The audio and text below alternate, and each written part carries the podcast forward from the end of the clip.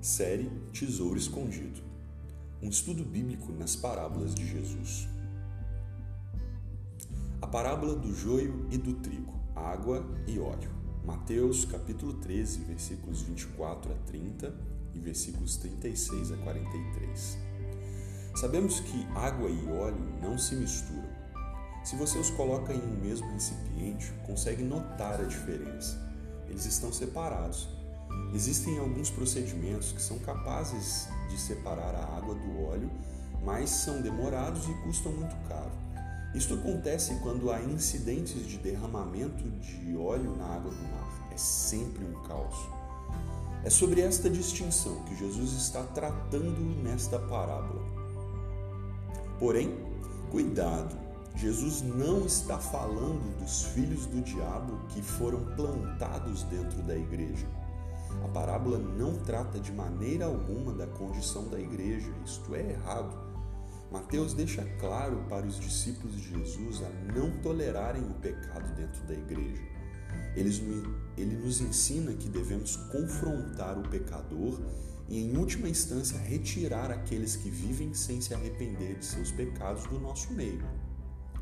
A parábola do joio e do trigo trata sobre como o reino pode estar presente no mundo e ao mesmo tempo existir o mal. Esta parábola responde à pergunta: será possível que a obra de Jesus e dos seus seguidores seja realmente o reino enquanto existe tanta coisa errada? Jesus nos explica que ele tem semeado sua boa palavra, o Evangelho, no mundo e por meio dos seus seguidores. Porém, a obra do maligno continua ativa. Ele continua a espalhar o mal no mundo. Foi assim desde o princípio. Deus fez o um mundo bom, mas o inimigo seduziu os homens a fazerem o que é mal. Exemplo disso são a degradação dos seres humanos através do racismo, a violência doméstica e tantas outras formas de violência contra os seres humanos, a corrupção dos governos, muito embora haja o empenho da igreja em fazer o bem e de ser promotora da dignidade humana por sermos a imagem de Deus, o mal continua a existir neste mundo. Mas existe um alerta que soa como esperança para os que creem na mensagem do Evangelho. No final do mundo, Jesus irá julgar o mal e extirpá-lo para que desfrutemos de uma criação totalmente renovada e perfeita. Esta é a nossa esperança. O mal não triunfará no final. E o que era apenas um feixe de luz no mundo, através da igreja, será o sol resplandecente ao meio-dia. A mancha de óleo que ainda resta nesse mundo será totalmente tirada.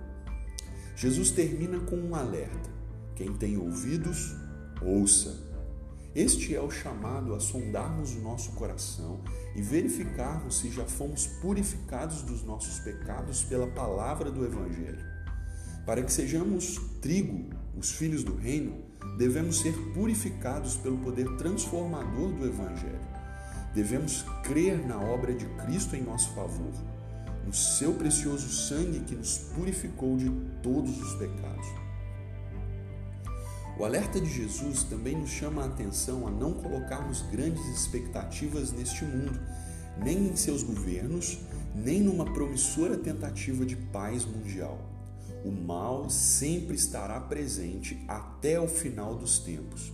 Não sejamos enganados, porém, não devemos nos desanimar ou mesmo nos assustar pois o mal será julgado no final e reinaremos em verdadeira paz para sempre com o Senhor.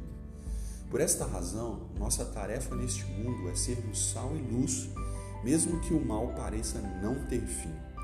Devemos fazer o bem a todos, amparar os necessitados, defender os oprimidos e nos colocar ao lado da justiça. Especialmente devemos lutar pela pureza da igreja, nos exortando uns aos outros e, especialmente, pregar o Evangelho da graça do Senhor Jesus.